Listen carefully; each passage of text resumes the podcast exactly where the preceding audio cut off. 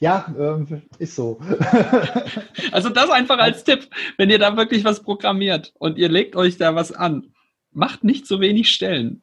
Nein, nein, also das ist äh, in die Zukunft. De de definitiv nicht, dass wir da irgendwie zu sparsam sind. Wir haben viel, viel gelernt, was man, wie man es auf gar keinen Fall machen sollte. Wie du online genug Gewinn machst oder wie du optimal in den E-Commerce startest.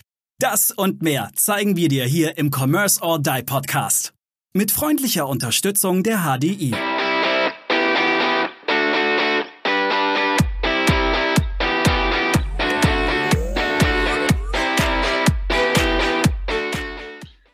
Halli und herzlich willkommen zum neuen Podcast-Folge Commerce or Die Online.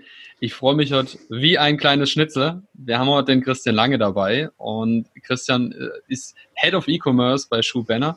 Und da anscheinend bei Shoe Banner ein bisschen Langeweile herrscht, die haben gleich nicht nur einen Shop, die haben nicht zwei Shops, die haben nicht drei Shops, die haben vier verschiedene Online-Shops, auch in eigentlich vier komplett unterschiedlichen Bereichen. Dabei haben wir heute natürlich wieder den, den Aaron und die Frau vom Blumenladen, die liebe Stefanie. Und Christian, ich kann viel von dir erzählen, aber du kannst es immer noch am besten. Erklär doch mal ein bisschen kurz was zu dir, zu deiner Position und zu Schuhberner. Okay, sehr gerne. Ja, also ich bin jetzt insgesamt, ich glaube, so seit 2001 im Versandhandel und E-Commerce-Umfeld unterwegs. Ähm, also schon so ein paar Jährchen und äh, habe mich dann stetig irgendwie immer mehr in diesen Bereich E-Commerce reinentwickelt und habe jetzt da auch seit längerer Zeit schon an unterschiedlichen Branchen dann auch eine Leitungsfunktion und bin darüber jetzt dann Anfang des Jahres eben bei Schubenner gelandet und habe dort den Head of E-Commerce übernommen. Head of E-Commerce in meinem Fall ist an sich eher der kaufmännische Part und der Marketing-Part. Ähm, das ist da ja auch ja schon auch wichtig zu wissen, ähm, es gibt durchaus auch eine rein technisch lastige ähm, Auslegung des Head of E-Commerce.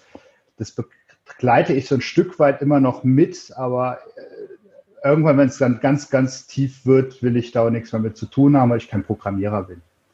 Das ist an der Stelle nicht meine Welt. Ja, und Langeweile, das ist wohl wahr, haben wir nicht so wirklich. Ähm, der liebe Dominik hat das Unternehmen, ich glaube, vor zehn Jahren sowas von seinem Vater geerbt. Der ist ja früh gestorben. Äh, originär einfach stationäre Schuhgeschäfte. Die betreiben wir auch weiter noch, bauen das sogar aus. Äh, manche Altersaufgaben oder sowas übernehmen wir dann sogar noch. Ähm, damit habe ich aber gar nichts zu tun. Ähm, sein Fokus lag dann sehr schnell darauf, das Geschäft dann auch zu digitalisieren, sprich E-Commerce zu betreiben im Ursprung ganz klar erstmal Fokus Amazon. Man kriegt relativ schnell Ware drauf, kann was verkaufen. Ähm, ging aber auch sehr schnell darum, wie kriege ich denn auch die Bestände sauber von meinen stationären Läden, die ich habe, ins Internet rein. Und da er dann auch in Aufsichtsräten und sowas recht aktiv war, ging das dann auch recht schnell, dass dann die ersten angeklopft haben, kann ich nicht auch mal bei dir meine Sachen mit anbieten? Und das war dann mehr oder weniger die Geburtsstunde von Schuhe 24. Das Einzige, was wir hier tun, ist, verschiedenste Warenwirtschaftssysteme an unsere Warenwirtschaft anzuschließen und die Produkte dann A in unseren Online-Shops, aber B auch in, mittlerweile sind wir bei etwas über 50 Marktplätzen weltweit mit anzubieten. Und äh, mit Schuh24 haben wir es tatsächlich geschafft, so einer der größten Schuhhändler Deutschlands, wenn nicht sogar weltweit zu sein, ähm, weil wir haben dann doch, ähm, ja, ich sag, glaube so um die irgendwas zwischen 40.000 und 50.000 verschiedenen Paaren online im Shop.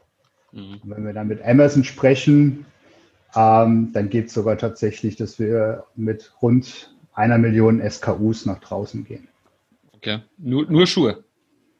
Das ist äh, in dem Fall auch schon ein bisschen Kleidung mit dabei, mhm. Aber der größte Teil ist halt Schuhe. Ist halt logisch, du hast ähm, ein Paar, das gibt es in verschiedenen Farben, in verschiedenen ja, Größen. Größen. Ne? Das äh, multipliziert sich sehr schnell nach. Klar. Ja, dann, Sehr spannend. Dann ging es halt dann natürlich, äh, in, in, wenn man dann über Skalierung und Wachstum spricht, ähm, ging es dann natürlich logisch eigentlich in den Bereich Clothing ähm, mit Outfits 24. Das Projekt ist live gegangen, ich glaube Januar letzten Jahres und äh, wurde dann äh, gefolgt im Dezember letzten Jahres von, von Taschen. Es war nicht unbedingt nur Langeweile, das war auch ein, ein Stück weit eine strategische Entscheidung, mhm. weil äh, im Hintergrund ein ähnliches Projekt in der Mache war, aber dann abgesagt wurde von einem Handelsverband, ähm, wo dann äh, der Dominik gesagt hat, jetzt müssen wir halt schnell live gehen. Fachlich gesehen Katastrophe, so eine Entscheidung, weil man einfach, man wird ja nicht schneller fertig, nur weil da plötzlich eine kürzere Deadline ist. Mhm. Das Projekt hat. Das, das ist eine geile Logik. Das ist echt gut, ja. Das, das, das klingt so ein bisschen nach einem BER. Naja, gut, die haben andere Sorgen gehabt, aber äh, Nein, also Taschen24 wurde äh, damals von einem Freelancer, der so ein, ein Jahr Interimsmanager bei Schubena gemacht hat, ähm, komplett auf die Beine gestellt und das auch unter dem Fokus einfach, dass man gesagt hat, wir probieren was Neues. Wir versuchen mhm. moderner zu werden, weg von unserer alten Schuhwarenwirtschaft zu gehen und eine leichtere Möglichkeit zu bieten, dass sich äh, auch Onliner mit CSV-Dateien äh, oder per API andocken können. Das geht bei einer alten Schuhwarenwirtschaft, die nur XML kann, ähm, nicht wirklich. Ähm, das Projekt war schwierig. Das haben wir jetzt auch nochmal komplett umgekrempelt. Ähm, das, damit sind wir jetzt vor kurzem dann auf Shopware 6 live gegangen. Das war vorher noch ein Shopify-Shop. Ja, und parallel dazu haben wir dann noch ein bisschen Schmuck und Uhren gemacht. Und es kommt noch mehr dieses Jahr. Genau, genauer gesagt dein Juwelier, äh, der jetzt ganz frisch online gegangen ist. Also äh, ja, spannend auf jeden Fall bei euch in der aktuellen Zeit. Jetzt, jetzt, Christian, jetzt einfach mal ganz direkt gefragt. Du hast ja jetzt ähm, gesagt, dass es ja mehrere Projekte gibt. Wann schläfst du? Wie sieht dein Alltag aus? Du, mein Alltag, der ist, der ist, äh, die Tage sind lang. Gar keine Frage. Also mit einer 40-Stunden-Woche oder noch netteren Zeitmodellen geht das bei mir nicht. Äh, ich bewege mich da eher so bei 50 plus.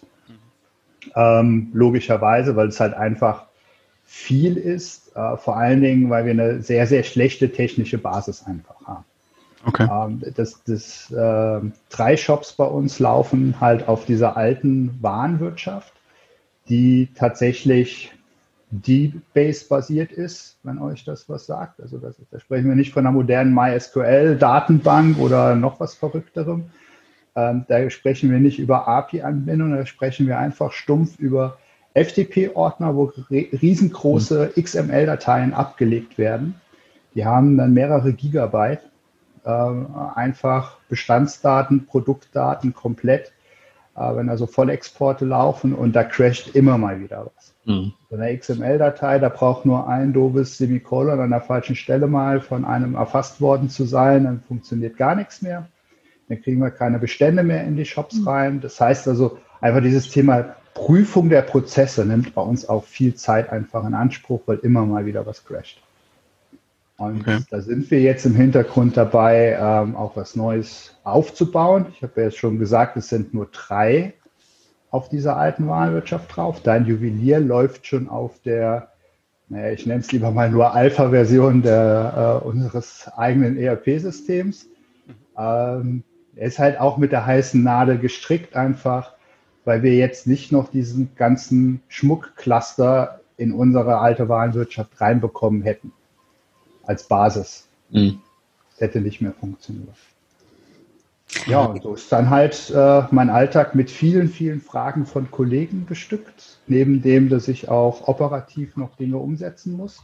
Okay. Weil, weil wir einfach ähm, auch, wie der äh, Maurice ja schon vorab mal so kurz erwähnt hat, ähm, wir haben auch äh, nur eine sehr, ein sehr begrenztes Budget bei unserem ganzen Handeln, weil wir haben keine eigene Ware.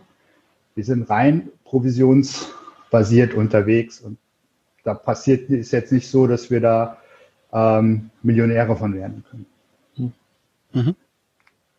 Du hast ja jetzt schon gesagt, es läuft immer mal wieder was schief. Mich würde mal interessieren, wie viele Mitarbeiter sitzen da wirklich an oder pro Shop dran, damit der erstens mal skalierbar bleibt und zweitens natürlich auch immer einmal frei läuft? Ja, wir arbeiten in unterschiedlichen Teams. Also bei uns geht es ja los, dass wir sagen, wir haben erstmal, die Basis ist ja immer der Händler. Ja, also da müssen wir ganz vorne anfangen. Äh, der, für die Händler haben wir dann auch Händlerbetreuer pro Branche, so für den Schuhbereich und für den äh, Outfits-Bereich. Im Taschenbereich mache ich das dann nebenbei auch noch mit. Ähm, plus, dass wir halt die, eine Kollegin haben für den äh, Juwelierbereich, die baut auch gerade den Shop auf und kümmert sich parallel um die Händler. Ähm, als nächstes haben wir dann A, den Kundenservice, aber B, auch Datenerfasser, weil in der Regel hat der stationäre Einzelhändler jetzt keine umfassenden Daten, die er uns irgendwie exportieren könnte. Das heißt, wir kriegen einfach von dem Rohmaterial. ERN, ähm, die dann so ein paar Basisdaten, welche Saison ist es, was für einen Preis hat er da drin stehen, äh, was für eine Farbe, Hersteller, Artikelnummer, welcher Hersteller ist es. Also es sind so irgendwie so 10, 15 Werte, die er uns übermitteln muss, dass wir die, die Daten nehmen können. Das müssen wir dann erstmal auf unser System mappen, damit die sich überhaupt verstehen, wenn wir die Daten kriegen. Und dann müssen wir natürlich diese Daten erstmal anreichern, dass die ein Bild kriegen, dass die noch ein paar mehr Specs bekommen, dass wir sie überhaupt in unseren Online-Shop reinschießen können. Amazon geht natürlich früher. Amazon reicht ERN, Bestand, Preis, dann ist Amazon ja in der Regel glücklich. Und dann kommt ja erstmal so zum einen unser Online-Marketing-Team für die eigenen Shops. Dann haben wir ein Marktplatz-Team, was sich dann um die äh, Amazon und anderen Marktplätze, die wir größtenteils über TradeByte bespielen, äh, kümmert. Und dann haben wir natürlich ja noch so ein paar, paar äh, Schlüsselfunktionen, die dann da so drüber gelagert sind. Also wir sind jetzt alles in allem mit Kundenservice, ich glaube, so was zwischen 40 und 50 Leuten. Mhm. Okay. Das ist äh, extrem wenig eigentlich, wenn man überlegt, das ist viel. Also ja. geht man immer davon aus, mindestens eine Company mit 200 Leuten, aber ich sage jetzt mal 40 Leute für vier Shops. Das bedeutet, äh, wenn ich jetzt mal den Overhead mit dem CEO und auch deine Position rausrechne, war ich im Endeffekt vielleicht noch sechs, sieben Leute pro Shop, ja, wenn man das mal so ungefähr hochrechnet. Ist doch gar nicht so viel.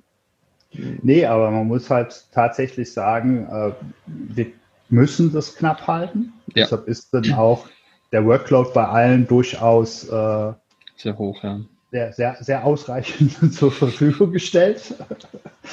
äh, nein, also das ist, äh, müssen halt alle mit anpacken. Mhm. Man muss sagen, wenn's, wenn alle Systeme rund laufen, klar, im Marketing hast du jede Woche was zu tun, äh, Texte schreiben etc. pp. Aber wenn alle Systeme rund laufen, kommen wir auch ganz gut durch. Dann hm. crasht nichts im Kundenservice plötzlich, dann gibt es keinen Ärger bei der, bei der Händlerbetreuung. Ähm, also Daily Business funktioniert mit dem Team. Sobald es dann Spitzen gibt, ähm, ist es nicht mehr so einfach zu hängen. Hm. Wobei ihr habt auch keine Logistik. Ich glaube, das ist auch ein Riesenpart, was natürlich sehr mitarbeiterintensiv ist, ja, der logistische Bereich.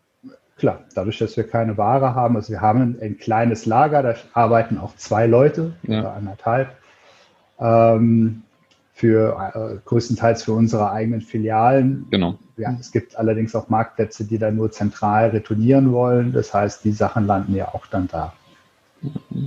Okay. Lass uns mal ein bisschen auf das Thema Amazon beleuchten. Ich finde, das, das Thema Amazon ist immer wieder auch so ein bisschen äh, ein Thema bei uns, weil wir natürlich sagen, gehe ich jetzt rein auf Amazon oder fokussiere ich mich eher auf meinen Shop? Und ihr macht ja, ihr macht ja super. Ihr habt ja, wenn wir es jetzt mal rumrechnen, Amazon ist ein Fünftel, also ihr habt vier Marktplätze momentan, beziehungsweise ihr habt die ganzen Marktplätze und Amazon ist ja nur ein kleiner Basis von euch. Wie funktioniert das genau auch mit diesem Tool? Das kennen ja viele unserer Hörer wahrscheinlich oder Hörerinnen noch nicht dass aus eurem Shop auch direkt in, in Amazon äh, die Ware äh, platziert wird? Und wie funktioniert das auch mit dem Preistracking? Das ist ja auch hochinteressant. Gib mal eine Zahl, wie oft wird denn der Preis pro Schuh pro Tag angepasst? Nicht nur oh, gar, gar, nicht, gar, gar nicht so häufig, ähm, weil wir, wir können halt einfach auch keinen, äh, keinen Preistreiber spielen. Mhm. Da sind wir halt auch sehr vorsichtig. Ähm, also Amazon ist Fluch und Segen zugleich, das muss man immer ganz klar sehen. Wir sprechen zum einen über Preise, wir sprechen aber zum anderen über einen sehr unpartnerschaftlichen Partner. Ähm, also es gibt keine Plattform, wo man so schnell gekickt wird wie bei äh, Amazon. Bei jeder Kleinigkeit machen die mal die Tür zu. Und äh, das hat leider dann äh, zur Folge, dass natürlich dann schon eine Hauptumsatzquelle abbricht. Nehmen wir jetzt mal sowas wie Taschen24, wie ich ja eben gesagt habe. Also es ist nicht nur der Online-Shop, sondern auch fast alle anderen Marktplätze wollen Bildmaterial und äh, gewisse Specs, äh, die dann da auch kategorisiert und gemappt werden müssen. Ähm, bei Amazon ist es halt deutlich einfacher. Das heißt, wenn wir gerade frisch in der Branche sind, ähm, dann haben wir natürlich den größten Absatzmarkt Amazon. Mhm. Und jetzt hatten wir es tatsächlich auch vor kurzem, dass bei Amazon dann äh, wegen einer Markenrechtsstreitigkeit unser Account gesperrt wurde. Ähm, ich glaube so anderthalb Wochen. Und das hat man dann im Taschenbereich extrem halt gemerkt. Mhm. Die Händler, die sind dann fast auf Null gefallen, was die Umsätze angeht bei uns. Sind noch nicht so lange dabei, dann sind die natürlich, werden die sehr hellhörig, logischerweise. Mhm. Ähm, äh, Pricing ist bei uns schon so, dass wir ein Tool laufen haben, aber das arbeitet nicht vollautomatisiert. Mhm. Ähm, das liegt halt auch daran, dass wir ein Commitment mit den Händlern haben, stellenweise auch sogar mit den Herstellern haben, dass wir die Preise am Markt nicht kaputt machen wollen. Also unser Ziel ist es nicht immer der günstigste zu mhm. sein. Wir müssen ja einfach schauen, dass der Händler auch Geld verdienen kann. Es bringt ja nichts, dass wir zu Corona-Zeit dann sagen, hey, kommt alle zu uns, wir machen euch Umsätze und, und, und, und nachher halt nur Amazon Geld verdient, äh, weil wir die Ware verramschen müssen. Mhm. Das, das, bringt nichts. Mhm. Wart ihr wahrscheinlich auch einer der Gewinner, es klingt immer blöd, äh, in der Corona-Zeit Gewinner davon äh, zu sagen, aber es gibt einfach Gewinner und Verlierer. Äh, wart ihr wahrscheinlich auch einer der Gewinner in diesem Sektor?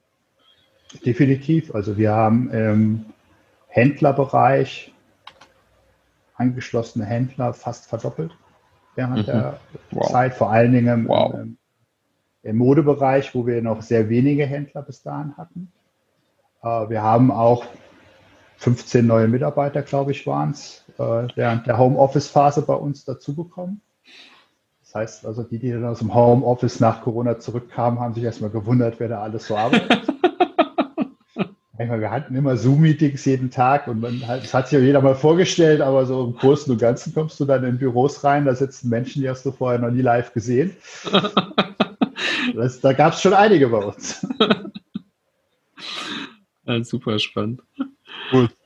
Ähm, sag mal, die so an, wenn wir so an die Zeit vor Corona denken, ja, ich meine, Corona, da hat es dann wirklich äh, wahrscheinlich auch der Letzte gemerkt, aber wie war denn so am Anfang äh, von, von Schule 24 so die Resonanz von den Händlern? Weil es gibt ja meiner Wahrnehmung nach immer noch Händler, die sagen, boah, dieses böse Internet, ja, das nimmt uns äh, Umsätze weg und so weiter. Na, um es jetzt halt mal ein bisschen plakativ auch auszudrücken. Wie, wie war denn so die Resonanz, als ihr als äh, Schule 24 gestartet hat oder ist? Ähm, von, von den Händlern oder wie oder ich, ich frage vielleicht anders, wie leicht tut ihr euch in normalen Zeiten, also wenn mal nicht Corona oder andere Pandemien dagegen drum geistern, ähm, Händler von der Zusammenarbeit mit euch zu überzeugen. Bleibt unbedingt dran. Das Gespräch wurde noch richtig, richtig spannend. Bis zum nächsten Mal. Ciao. Wir danken unserer Station Voice Abi Schreert. Bis zum nächsten Commerce or Die Online Podcast.